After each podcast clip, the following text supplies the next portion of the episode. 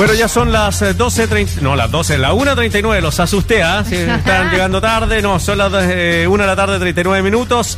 Estás en Estación Central de Radio USACH. Bueno, ayer el Comité Político de Ministros eh, publicó una carta, o sea, salió hoy, pero la mandaron ayer, respaldando el requerimiento ante el Tribunal eh, Constitucional por tercer retiro. Llamativo que los ministros tengan que sacar una carta para ratificar que están comprometidos con el presidente de la República. Bueno, para hablar de esto, estamos con Marco Moreno, analista político, director de la Escuela de Gobierno de la Universidad Central. Profesor, ¿cómo está? Tanto tiempo, gusto verlo. Hola Marcelo, Lucía, ¿cómo están? Buenas bien, tardes. Muchas gracias. Muchas gracias, Marco, por, eh, por sus minutos. Bueno, eh, ¿qué le pareció la carta y qué significa que los ministros del Comité Político tengan que ratificar su respaldo al presidente de la República y a su política a través de una carta a un diario? Bueno, eh, da cuenta de un amode- amoderismo tremendo, digamos, un, un- un desempeño muy, muy, muy eh, inesperado de parte de un comité político que demuestra su total debilidad, ¿no? A mí lo que me sorprende, creo, creo que es el comité político más débil que se ha tenido en un gobierno desde el retorno a la democracia. Nunca habíamos visto, ¿no es cierto?, que hicieran esto, ¿no?, publicar la- la- en una carta al director eh, que están de acuerdo con lo que decía el presidente. Recordemos que estamos en un régimen presidencial, ¿no?, y en donde eh, los ministros de Estado, los secretarios de Estado dependen absolutamente, ¿no es cierto?, de las decisiones que tome el presidente. Eh, muy inadecuada la estrategia lo que, lo que, lo que hemos ido sabiendo es que el- en los mentideros de la moneda se comenta, ¿no es cierto?, que esta carta había sido redactada eh, o gatillada o digitada, como se dice, desde el segundo piso, ¿no? Sabemos que Cristian Larroulet, el jefe de asesor del segundo piso, está siendo un hombre muy influyente en las decisiones del gobierno y prácticamente es la roulette con el presidente quienes están tomando las decisiones del gobierno y los ministros son nada más que eh, implementadores de una decisión, pero no tienen ningún espacio para participar, ¿no es cierto?, en, en, en la discusión, en la deliberación respecto de, de estas decisiones. Y esto es lo que se habría traslucido a la prensa o se había filtrado a la prensa y por eso eh, lo que salen los ministros a decir es no, estamos comprometidos, no hay un quiebre entre nosotros ante esta supuesta falta de eh, participación o de espacio que se le da para po- poder opinar de la política pública que se está implementando y en la crisis en la que estamos. Ahora, eh, tú dices, Marco, eh, débil. ¿Por qué débil? ¿Qué significa débil? Porque yo además aquí hubiera pensado que hay mucha inexperiencia también, o sea, de parte, y lo comentaba al principio, de parte de un de- de del vocero, de la SECOM, de quienes están a cargo de las comunicaciones, de hacer esto y creer que con esto se calman los ánimos cuando lo que se hace es todo lo contrario, levantarlos y aquí estamos todos hablando de esta carta. ¿Por qué significa débil en particular? Porque de alguna manera, eh, en el caso del vocero, no, Eh, es el encargado de transmitir e informar a los ciudadanos de las decisiones del gobierno, ¿no? De- debiera haber sido una señal muy clara de- de- del ejecutivo que no, no había diferencias en relación a acudir al Tribunal Constitucional con la- en relación al, tercer retiro, ¿no? La debilidad tiene que ver con que eh, son secretarios de Estado que no son capaces de imponer un punto de vista o una visión distinta, ¿no es cierto?, a la que se está discutiendo. En otros gobiernos veíamos que ministros finalmente, eh, como pasó con Belisario Velasco en el, en, el, en el- en el primer gobierno de Michelle Bachelet, finalmente decidió irse, lo mismo Andrés Saldívar, cuando sus puntos de vista no lo han escuchado. Pero aquí lo que tenemos son ministros que no tienen ninguna capacidad eh, a pesar de, de- de estar a cargo de una cartera y una, y cartera política. como, como es la SECPRES o el Ministerio o el Ministerio de Secretaría General de Gobierno o el Ministerio de Hacienda. Recordemos que la carta también la firma el ministro de Hacienda. Oh, Entonces, Claro. todo esto habla de una debilidad estructural, ¿no? Uno, uno podría preguntar por qué no firmó el resto de la el resto de los ministros la carta, ¿no? Porque también ahí hay tremendas debilidades. Entonces, lo que estamos viendo es una situación muy compleja en la gestión de gobierno. Marco, eh, el rol de Cristian Larroulet, se habla mucho de Cristian Larroulet, el poder que tendría, no sé si sería el Rasputín de, del presidente Piñera, pero ¿por qué se le atribuye tanto poder a una, a una persona? Yo no sé si es tan cercano, o, o tal vez se ha transformado con el tiempo en cercano al eh, presidente Piñera, y recordad que Cristian Larroulet es de la UDI, no es de ningún otro partido, el presidente Piñera siempre ha sido de Renovación Nacional. Eh, ¿Por qué? Eh, ¿Quién es y por qué tiene tanto peso? Bueno, di- digamos que en realidad, eh, institucionalmente hablando, ¿no? Es una anomalía, ¿no? Desde el punto de vista formal de la estructura del Estado, que un jefe de asesores, un encargado de asesores, ¿no es cierto?, tenga un, rol tan eh, importante en la toma de decisiones, ¿no? Eh, eso solo se explica porque el presidente se fue quedando sin su círculo de confianza. recordemos que llegó al poder el año 2018 con todo lo que había sido su equipo eh, de a poquito 3.000, ¿no? E, e, estaba Blumel, estaba Chadwick, estaba la ministra Pérez, que habían sido sus principales escuderos. Y conforme fue avanzando el gobierno, fueron, fueron eh, saliendo del gobierno, ¿no? Por, las razones que sabemos. El único que quedó fue quien había sido su ministro de la presidencia en su primer gobierno, ¿no? Eh, Cristian Larroulet, ¿no? Un importante e influyente consejero del Instituto de Libertad y Desarrollo, ¿no? con una visión más bien conservadora en muchos de los temas, es de alguna manera el guardián doctrinario, podríamos decir, del modelo. Ya no quedan, ya no quedan quienes defienden desde el punto de vista de la doctrina, tal como lo pensó incluso Jaime Guzmán, lo que era el modelo eh, económico y el modelo político. Bueno, ese hombre y el único que queda es la roulette y pareciera ser que es el único con el cual hoy día el presidente tiene eh, mayor afinidad y mayor confianza. Eh, como en una gran empresa, ¿no? El resto de los ministros son especies de subgerentes, ¿no? Y, en, esta lógica que tiene Piñera de gobernar, recordemos que Piñera, eh, eh, lo hemos planteado en, varias oportunidades, no es un estratega, él, él es, un, es una persona que, juega en el corto plazo, que juega en la especulación, así hizo su fortuna, ¿no? Eh, en el mundo de los negocios. Por lo, eh, por lo tanto, lo que hace mucho es el, el timbeo, ¿no? La apuesta, ¿no? Mm. Y todo lo que, todas las decisiones, fíjate tú que en, en 24 horas, en 48 mm. horas, las decisiones que han, que, que han tomado, ha generado una profunda crisis política como la que estamos teniendo hoy día. En este minuto en el Congreso, en el Senado, el senador Guillé estaba pidiendo, ¿no es cierto?, que se vuelva a pronunciar la Comisión de Constitución del Senado sobre si el presidente no tiene facultades mentales o de salud para seguir gobernando. Sí, y, y, no solamente se está quedando, el presidente se está quedando solo, no solamente se queda solo eh, en la moneda, sino que además los parlamentarios, en el Congreso también, no hay apoyo para él. Yo recuerdo, a propósito de quien firma la carta, Rodrigo Delgado, que supone que es uno de los ministros que, según las filtraciones a la prensa que anteceden esta carta, estaría en contra de la, la manera en la que se está implementando y abordando, por ejemplo, las materias de, eh, de política pública en asistencia a la ciudadanía y, por supuesto, la, la ida al Tribunal Constitucional por el tercer retiro.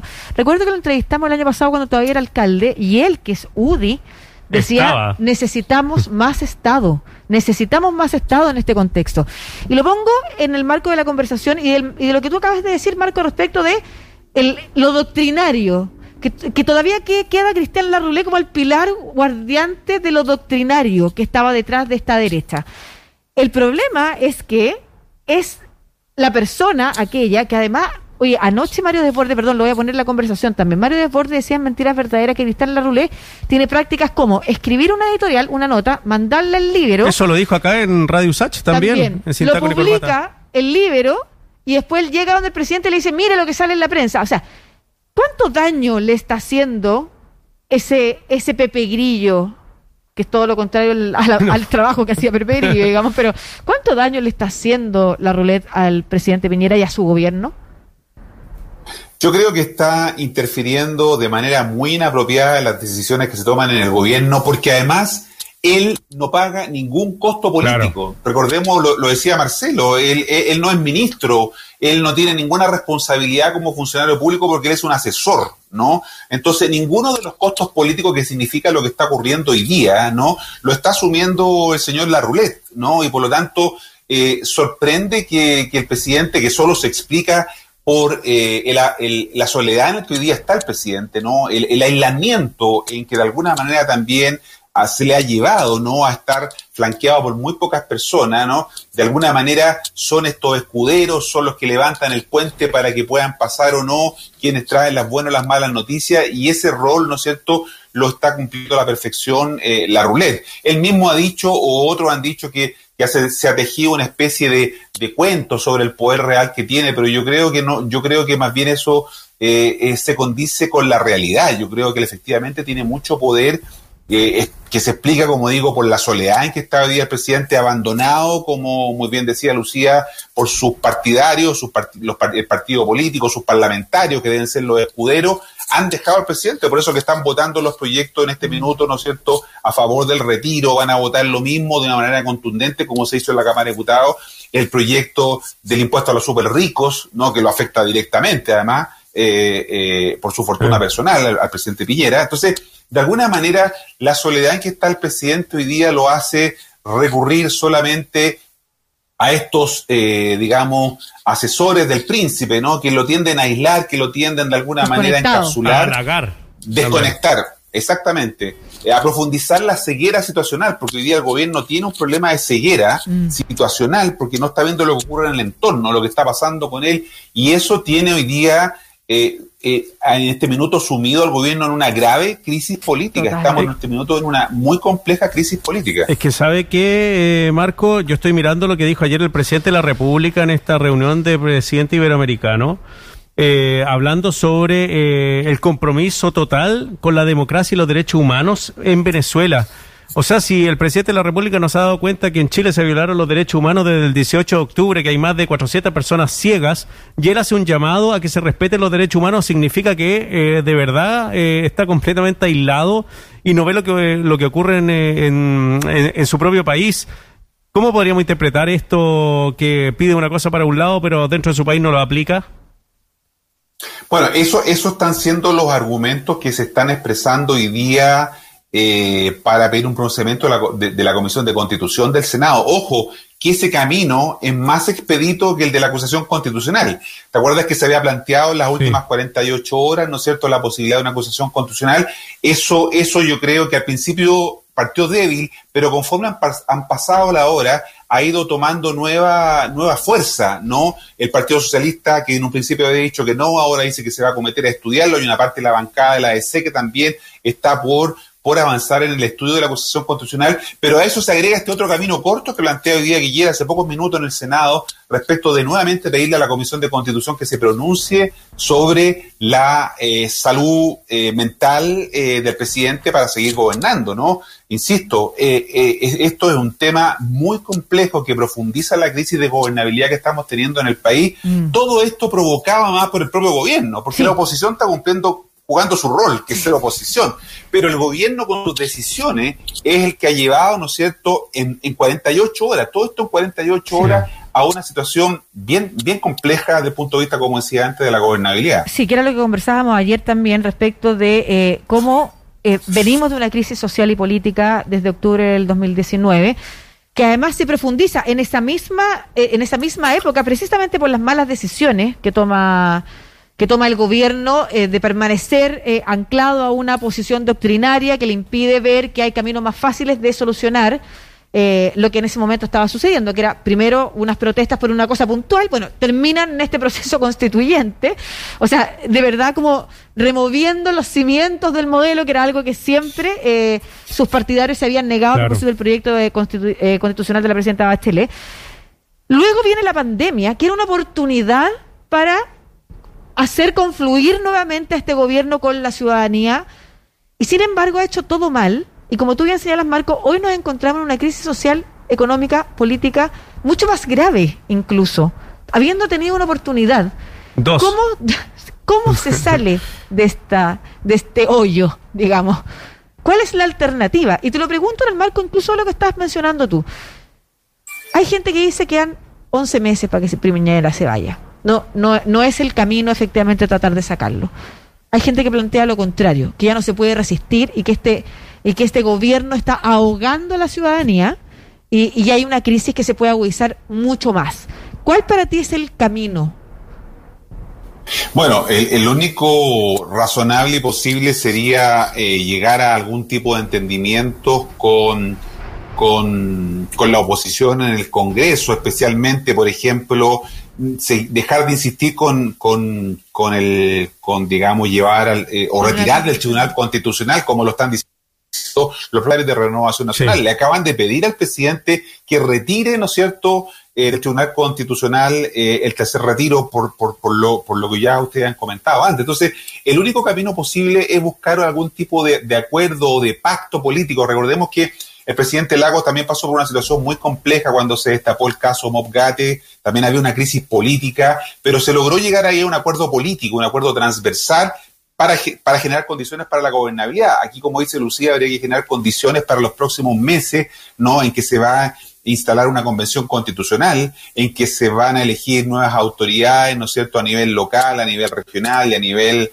eh, parlamentario y, y, presidente, y presidente y, o presidente de la República. Entonces, de alguna manera creo que el presidente debiera convocar a, a un acuerdo nacional, pero yo dudo que él Claro. que, que, esté muy convencido de eso, ¿sabe? ¿Por qué? Porque yo creo que ellos están lo que se está buscando hoy día es polarizar. Tanto gobierno como oposición le conviene la polarización, porque el gobierno cree que polarizando va a lograr cohesión de lo suyo, ¿no? Y la oposición también parapetándose en su, en, en su, en su, en su lógica también eh, eh, le conviene, ¿no es cierto?, profundizar esta diferencia. Entonces, la lógica de la polarización puede llevarnos a lo que pasó en las últimas elecciones, ¿no es cierto?, eh, en Ecuador, donde el país quedó dividido en dos prácticamente, ¿no? Una mitad a favor de quien ganó y la otra mitad en contra. Ese podría ser el escenario que, que tengamos eh, el 19 de diciembre cuando, cuando tengamos la segunda vuelta de la elección presidencial, ¿no? Un, un país dividido que va a ser muy difícil, ¿no es cierto?, eh, poder asegurar gobernabilidad también para quien venga en los próximos años. Marco Moreno, analista político, director de la Escuela de Gobierno de la Universidad Central, conversando con nosotros esta tarde acá en Estación Central. Marco, muchas gracias por su tiempo y que le vaya muy bien. Un abrazo grande. Chao Marcelo, Lucía, un abrazo, gracias. Chao.